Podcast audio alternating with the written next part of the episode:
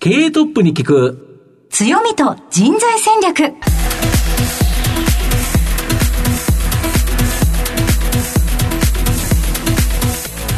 毎度相場の福の神こと藤本信之です。アシスタントの飯村美希です。経営トップに聞く強みと人材戦略。この番組は相場の福の神こと財産ネット企業調査部長の藤本信之さんが注目企業の経営トップや人材戦略を担うキーパーソンをゲストにお迎えしてお送りします。企業を作るのはそこで働く人という形なんですがゲストには毎回事業戦略上独特の強みとですねその強みを生かすための人材戦略じっくりと伺っていきます。はい。今日は年内最後の放送となりますがどんな企業にお越しいただいたんでしょうか？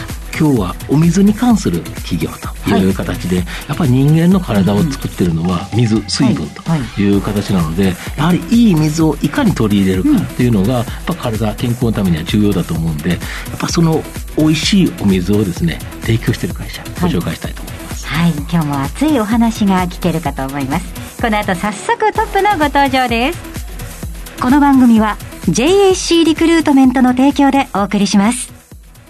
経営トップに聞く強みと人材戦略。経営トップに聞く強みと人材戦略。本日のゲストをご紹介します。東証2部上場。証券コード2588プレミアムウォーターホールディングス。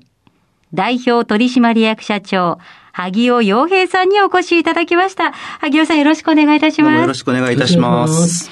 では早速ですが、萩尾さん、はい、プレミアムウォーターホールディングスの事業内容のご紹介をお願いいたします。あの、今、日本全国に新しい工場も8箇所、はい、えっ、と、水源がありまして、まあ、そこに工場があって、まあ、それはあの、一応今ユーザー数が大体140万ユーザーぐらいの定期配送で、ウォーターサーバーを通して、えっと、お水を送らせていただいて、そういう事業でございます。はい、宅配してるということですね。宅配水ですね。いわゆる、はい。ウォーターサーバーでお使いいただくというようなモデルでございます。しかも業界トップと。そうですね。今、あの、シェアも30%ぐらいあって、顧客数は大体年20%ぐらい、今後、過去5年は伸ばしてます。はあ、はい。なるほど。そしてお水もプレミアムということです。はい、はい。ということで、後ほど企業のお話じっくり聞いていきたいと思いますが、まずはトップは企業にとって大切な人材であり、強みでございます。トップのお人柄に迫らせていただきたいので、しばし質問にお付き合いお願いいたします。はい、ありがとうございます。では、萩尾さん、生年月日を教えてください。1978年5月の17日、43歳でございます。はい。ご出身はどちらでしょうか？福岡県の北九州市ですね。はい。子供の頃のご両親のご職業を教えてください。お父さんは、えー、起業してました。まあ、いわゆる、まあ、なんていうんですか、中小企業の社長っていう感じ。はい、お母さんは看護師さん。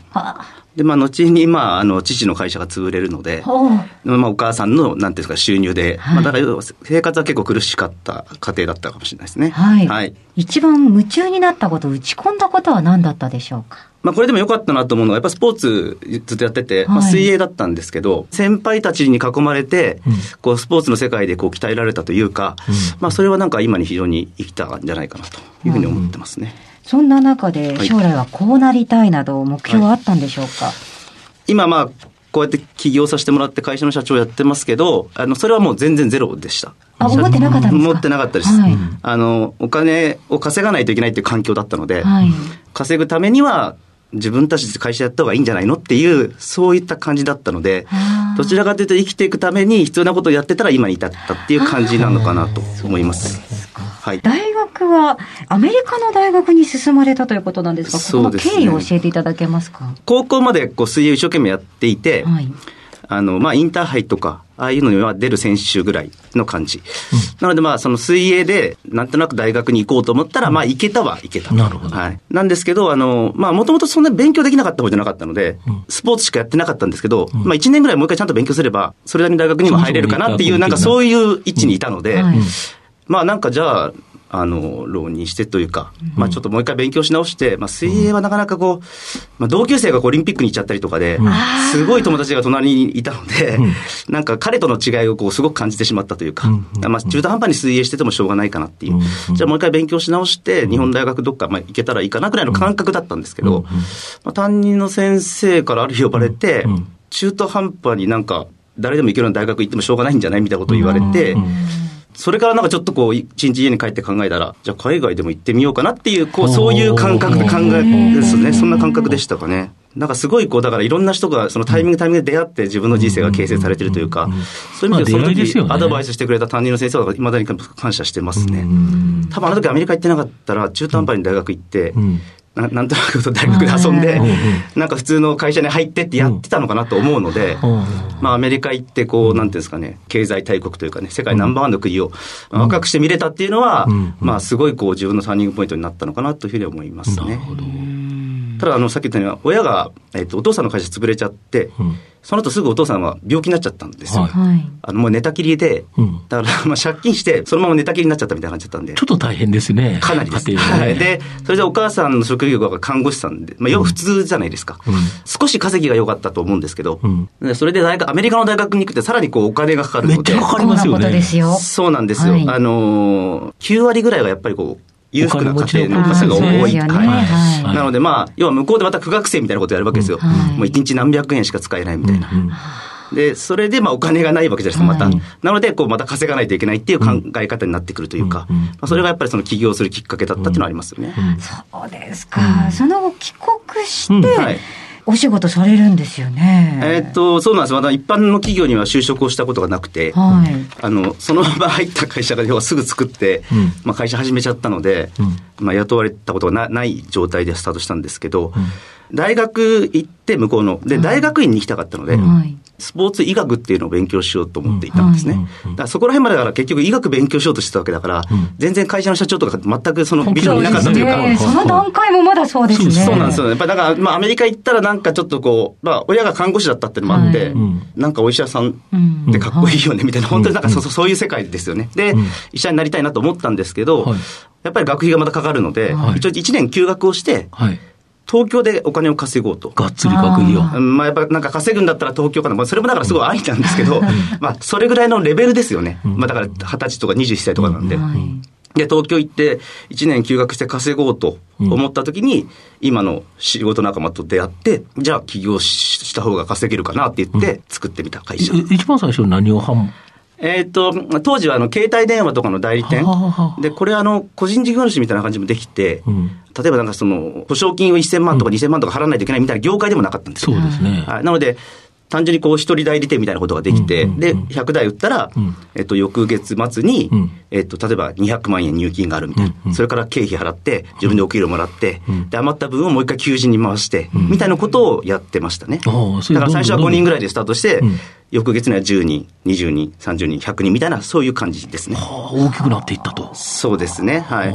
まあ、だからそれも結局頑張って売るしか、翌月末に入金があるので、会社も大きくできないし、稼げないから頑張って売らないといけないっていう、まあ、そういう追い込まれてそうやってやってるだけ。いや、でも追い込まれて、だから頑張ってたっておっしゃいますけれども、それでもその。戻らずに、もう会社にまあ、なんか、なんとなくやっぱ会社大きくなっちゃったので、1年ぐらいで結構、まあ、だから数百人のレベルに多分なって。1年で数百人までなったんですよ。100人を超えて、で、なんかやっぱり求められてる感というか、うん、まあ、なんですかね、あの、ここでアメリカ帰んのっていう感じですよね。まあ、社長行かないでくださいみたいなのもあるじゃないですか。まあ、でも必要、人に必要とされる場所で働けるのっていいことだなと思って、あとアメリカの大学いつでも帰れるんですよ。まあ、ちなみにと僕今でも帰ったりまたスタートできちゃうんですけど、アメリカってそういう感じなので、なのでまあ、これを1年延長しても、まあ、どっかでまた帰って勉強したかったらできるかなっていうのもあったし、そういう意味でいくとその選択はできましたね。なるほど。はい。またでもその、追い込まれて頑張ったからって社長はおっしゃってますけれども、うん、その営業力みたいなものの、なんかこう、肝となるものっていうのはどういうところにあるんですか？僕が結局自分がスタッフとしてスタートしてるので、はい、頑張った分がちゃんと報酬で返ってくるっていうのは、すごく分かりやすいモチベーションだったんじゃないかなと思いますけどね。だから、稼がないと生きていけないから頑張って稼ぐって、そのためには頑張って営業するみたいなところだったりするので、すごい営業が楽しいとかそういうことじゃないのかなっていう、はい、ただ頑張れば必ず結果が出る、逆に仕事だったりするので、それはなんか非常にやりがいがあったなというか、はい、手段がそれしかなかったんで頑張っただけなんですけど、あの、後にはやっぱりだから結局会社を大きくする過程で、営業マンのモチベーション、で結局その評価をしっかりしてあげることだ、だから昇格とか、昇給とか、あとは部合とか、そういったものの設計がこう、なんていうんですかね、ど、どっからどの角度で見ても、透明性があって、うん、頑張頑張った人がちゃんとこう、あの、お給料に返ってくるような仕組みにやっぱりなってはいるので、うん。うん、で、それを頑張っていくと昇格していくとか、うん、もうそういったことも全部ルール化されてるので、うん、なんかあの、自分がやってきたことを少しずつこう、メモに残して、ルールにしてっていうのが今の会社だったりしますよね。ありがとうございます。はいさて、萩尾さんの人となり皆さんにはどのように伝わりましたでしょうか？この後は組織の強みと人材戦略に迫ってまいります。経営トップに聞く強みと人材戦略本日のゲストは東証2部上場証券コード2588プレミアムウォーターホールディングス代表取締役社長萩尾洋平さんです。さて、ここからは会社についてお伺いしてまいります。まあ、ズバリこの番組は、強みと人材戦略というタイトルなんですけど、うんうん、まあ、御社高水市場で、まあ、約3割のシェアを持つトップ企業。で、御社以外の高水の同業他社は当然7割あるわけなんですけど、はいはいはい、顧客数が伸びてないと。はい、御社だけが年間20万件以上顧客数をこれ増加。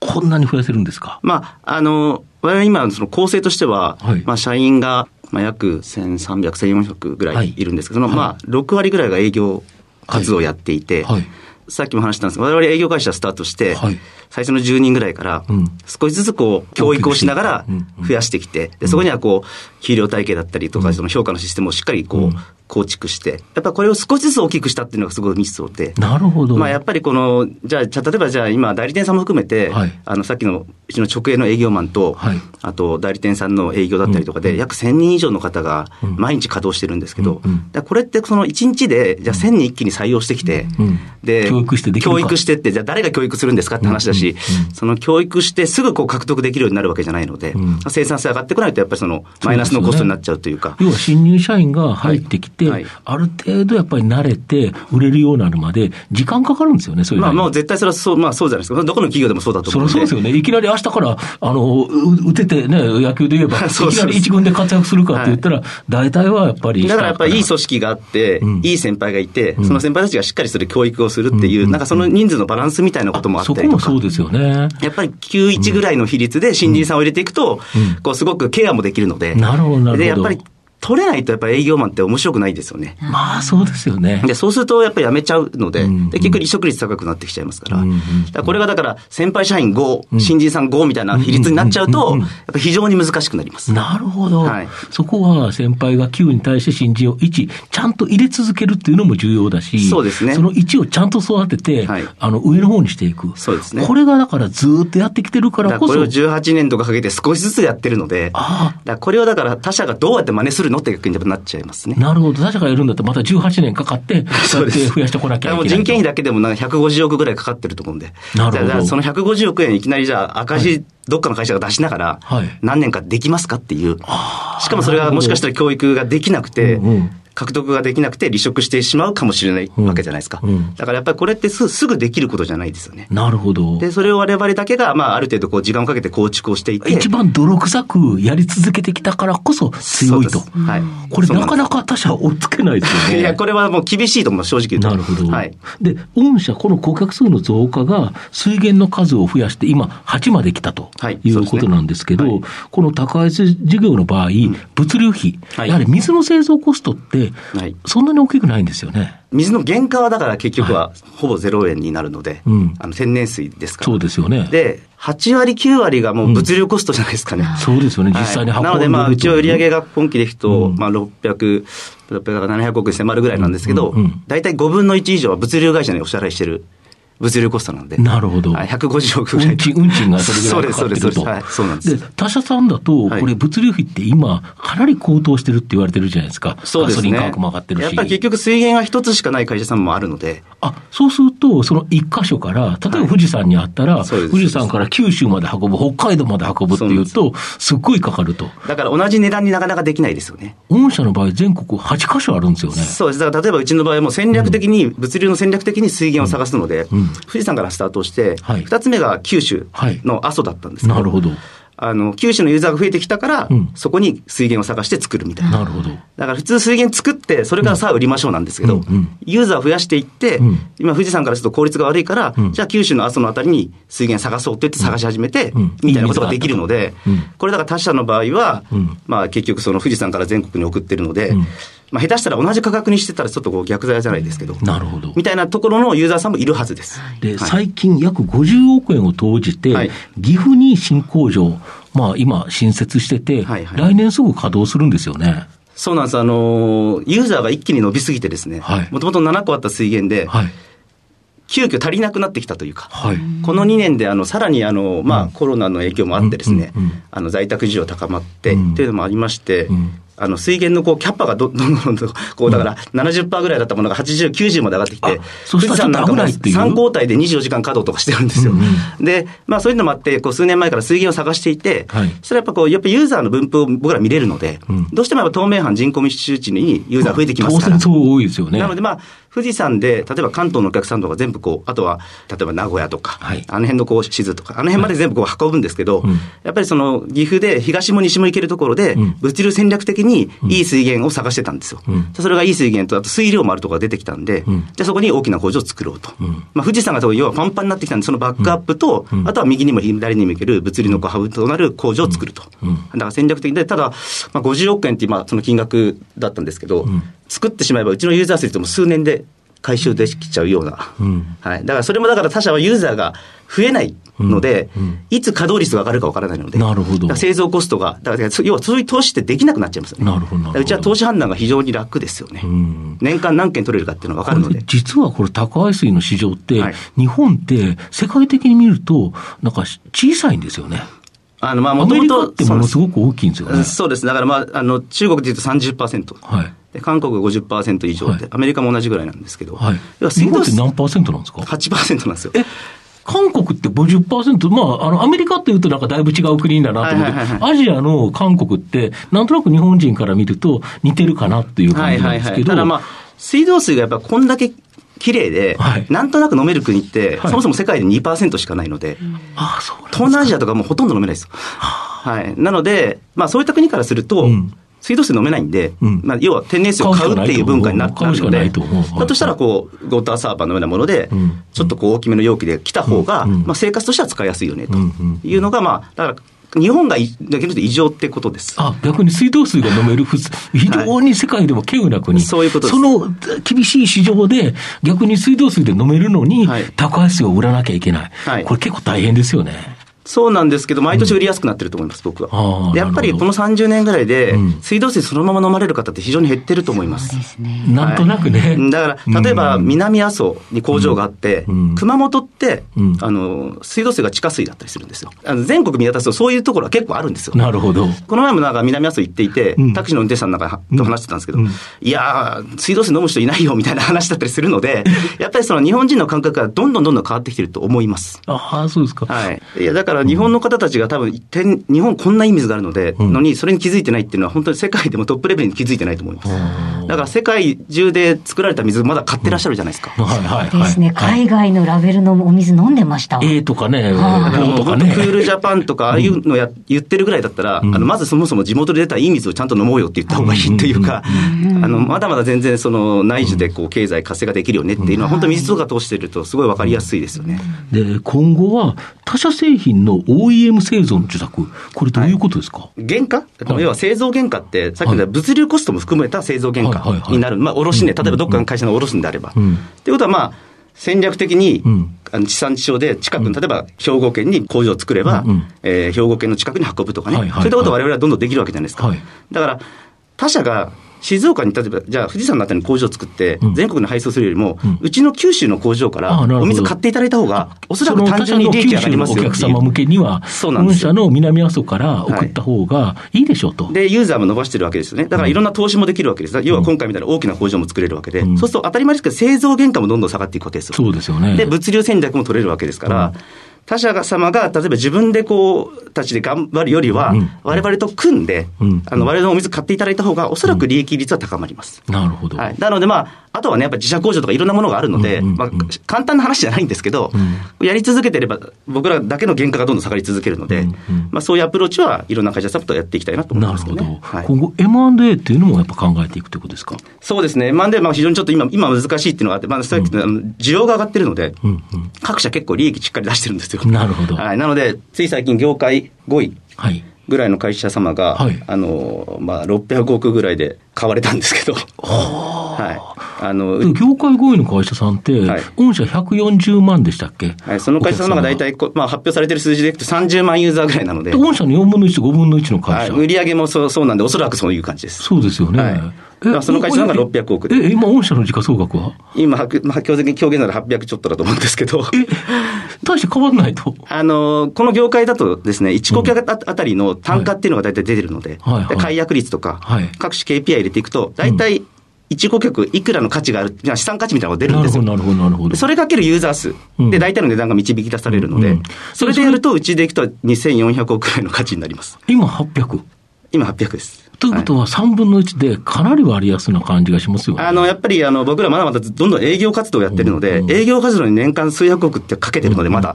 だから、それやめてしまったらやっぱり資産価値は一気に利益が出ちゃうので、このビジネスやっぱ成長させながら水源をいっぱい作って、工場の稼働率を上げて、まだ勝負、勝負はそういうこう段階じゃないというか、僕はまだ5年後、10年後、20年後の方が、を見てるので、僕ら今やっぱユーザーを伸ばすこと、コストをかけても。なのでこう営業利益なんかは本当は、本当は営業しない方が、まあ利益はボンって出ちゃうので。そうですよね。はい、そうなんです。だから、そうするとそれぐらいの価値がついてもおかしくないんですけど、まあ営業利益が出なくて、まあユーザー新規獲得にまだお金をかけてる段階だってことですね。あれですよ、600億で買ったところって、はい、本当にプロのファンドだから、はい、きちっと計算して、はい、その価値を認めて、600億払ったわけですよね。そうでしかもそれ、最後、ファンドだから、エグジットまで考えてるわけですよね、絶対に。だからこれで買って、まだ高く売れると思ってるぐらいの値段で買ってるはずなのに、それということは、まあそこから冷静するとかなりお安くなってる。まあだから、我々で、ね、気づいてほしいなと、ね、まあそうですね、あのまあ株主の皆様には、だから、5年後、10年後のとこ見ていただいて、あの投資していただけるといいなと思ってますけどね。やっぱり御社のビジネス上の一番の強みって営業力ですか、と言っていいと思います。えっと、それを中心に、いい水源が抑えられる。ああ、なるほど。で、あと、その、投資投資判断が非常に、こう、スピーディーにやっぱできますよね。だからまあ、それが中心に回ってるっていうのは間違いないですね。御社の経営理念などなんかありますか？トップに来るのは、あの、まあ、水っていう商品を売らせていただいているので、うん、やっぱ自然のものをね、なんか扱わせていただいてる。で、それを、まあ、その営業力でこう、攪拌していくっていうことなので、まあ、やっぱりこう、応援される企業になろうと。まあ、僕らはそのトップに来るのは、えっと、まあ、世界で一番愛される会社になろうという。うん、だからまあ、その、例えば営業もそうだし、接客もそうだし、あの、まあ、取引先のね、方たちに対するこう、対応の仕方もそうだし、やっぱ応援してもらって、やっぱりその市町村もそうだし、うん、そういうところにこうちゃんと税収を納めて。御社の場合、だから地方のあれにすごく貢献してますよね、それは本当に、まあなんかそれをこう僕は自慢する話じゃないんですけど、あの、わかりやすいですよね。あの、工場を作って、湧き水が出て、川に流れて、それ海に流れてるものを、僕ら税収に変えていくわけですから。そうですね、ボトリングして、そうなんですで。そこにじゃあ雇用も生まれて、あと税収もそこに払われるように、なるべく現地の法人にしているので、全く違う街になってくるのが、自分たちが売れば売るほど分かるというか、なるほど、なるほど。そういうのを本当、すごく実感してます。そっか、その自ら税収が今までなかったものが生まれると、そうなんですその地域に雇用も生まれ、税収も生まれ、そしたら経済が活性化して、その地域が良くなるっていうことですか？で、相応にいい水が出るところは、もう基本的に田舎です。あ、そりゃそうですよね。だからもう限界集落みたいに言われてるようなところが、急にそこでこう活性化してくるみたいなことも、こう、すごく実感をしながらやるビジネスなので、なんかこう、散歩よしじゃないですけど、で、それを日本人の方たちが美味しいねって飲んでいただいて、だからそのなんか今まで多分なんとなく海外から入ってきた水とか飲んでるんですけど、うん、裏の見てもらったら分かるんですけど、うん、火山帯だったら成分ほとんど一緒なんですよ。なるほど。だったらもう日本の水でいいじゃんっていうのが、うん、そもそも僕らなんかすごい思っちゃうというか、まあ、それをなんとなく買われてる方たちがやっぱすごい多いので、なるほど。まだまだやること多いなと思ってますよね。あと本社の場合、SDGs に非常に注力されてて、さまざまな社会貢献の取り組みされてますよね。それもだからビジョンのもとに、やっぱりその、自然のものを扱わせていただいている会社なので、はい、やっぱりそれは地域だったりとか、うん、その、自然に還元をしていかないといけないと。だから、基本的にあれやればいい、これやればいいとか、こうなんか一個に絞る事業じゃないというか、なんかできることって何なの？って、それを全方位でやっていこうっていうのが、まあ僕らの企業姿勢ではありますよね。なるほど。まあでもやっぱり一番わかりやすいのは環境問題とかもあるんですけど、やっぱりその地方創生というか、やっぱ地方に貢献できるビジネスって、言ったらそんなに簡単じゃないので。そうですね。はい。なんだけど日本ってこれだけこう自然が豊かで、こういい水が溜まっていく、地下に溜まっていく、こう国なので、がゆえにこう災害とかいろんなものがあるんですけど、それをこう税収に変えれるってのは素晴らしいなと思ってますけどね。なるほど。まあ社長、大体1日水どれぐらい飲むんですか？まあでも2リットル以上飲みますよね。2リットル以上やっぱり飲みますすごいですね。僕水以外あんま飲まないかもしれないです。あ、そうですか。はい。やっぱり、やっぱりそれは当然プレミアムウォーターを飲むと。はい。いうことですよね。はい。はい、なるほど。あの自分たちでいい水しか売らないって決めてるので、はい、あの自分自分たちのいい水を飲むまあ出所がちゃんと分かってる水だし、あの自分たちが自信持ってるので一応プレミアムウォーターって社名つけてるので、はい。それはその、はい。自分の水飲ませていただいてまあこの番組お昼に放送してるわけなんですけど、社長ランチって何を食べるのが多いんですか？なんかそういう意味でいくと食とかあんまり時間かけないので、うん、20代前半から会社やってるじゃないですか。はいはい、基本的にパソコン開きながら、はい、カップラーメンみたいな世界ですよね。だから何かしながらご飯食べるって感じなんですよ。なので、多分10分以内ぐらいで何もかも終わらないとダメだみたいな感じなんで、なるほど。そうなると、まあもう出前とか、今だったら例えばウーバーイーツとか、ウーバーイーツとか、コンビニとか。もうそれもだから1時間前とか頼んどいて、部屋の外に置いといてくださいみたいな。なるほど。で、なんかちょっと冷めたもので一緒に食べるとか。結構食事は、特にランチはそんな感じですかね。なるほど。まあ夜もでもそんな感じかもしれないですね。あんまりだから、食をゆっくり楽しむっていうのは、この20年ぐらいやってないかもしれないですね。ちょっとそれは心が乏しいのかもしれないですけど。なんかあの、エネルギーをすごくお話聞いてるといつも感じますので、なんだろうか、あの、やりたいことが多すぎちゃってって感じですかね。うん、まあだから、まあそうでそうですね。あの、でもなんかそれはあの、まあ上場企業としの社長としてやらせていただいているので、あの、それは当然かなと。でそれがだからその事業に対する情熱とか、会社に対する情熱とかが、ただ僕よりある方が社内にいれば、その方が多分、なった方が業績伸ばせるんだと思っているので、言うとまあ全部自分で選んでると、あとは株主の方にも選んでいただいているので、まあ、やってる間はまあ当然だと思います。なんか、社長テンション低いとかありえないでしょみたいな。元気ないねとかそんなありえないと思うんで、なるほどまあ、基本やっぱみなぎってないとなんか、はい、はい、ならないの、ダメなのかなと思ってますけどね。はい。ありがとうございました。本日のゲストは、東証2部上場、プレミアムウォーターホールディングス代表取締役社長、萩尾洋平さんでした。萩尾さんありがとうございました。すみません、ありがとうございました。ありがとうございました。経営トップに聞く強みと人材戦略それではここでお知らせです。東証一部上場 JAC リクルートメントは世界11カ国に展開するグローバルな人材紹介会社です。スペシャリストや管理職の人材紹介を通じて、長年にわたり多くの企業の成長に貢献した実績を持ちます。当社では、役員、CFO、CIO、本部長、社外取締役などの経営幹部層の人材紹介に特化した専門部署、JAC エグゼクティブを構え、企業の経営課題解決を支援しています。経験豊富なコンサルタントが経営課題をヒアリングし、課題解決に導く人材をご紹介いたします。企業の経営改革を担う人材など、経営幹部の採用なら、東証一部上場、証券コード 2124JAC リクルートメントにお任せください。お送りしてきました。経営トップに聞く強みと人材戦略。そろそろお別れのお時間です。今日のゲストは、プレミアムウォーターホールディングス代表取締役社長萩尾洋平さんでした。番組を最初から聞けなかった方も終了後はラジコのタイムフリーはもちろんポッドキャストでもお楽しみいただけますのでぜひラジオ日経のウェブサイトをチェックお願いします。それではここまでのお相手は相場の福の神財産ネット企業調査部長の藤本信之と飯村美希でお送りしました。来週新年1月5日水曜日のこの時間まで。ほなまた良いお年を経営トップに聞く強みと人材戦略この番組は JAC リクルートメントの提供でお送りしました。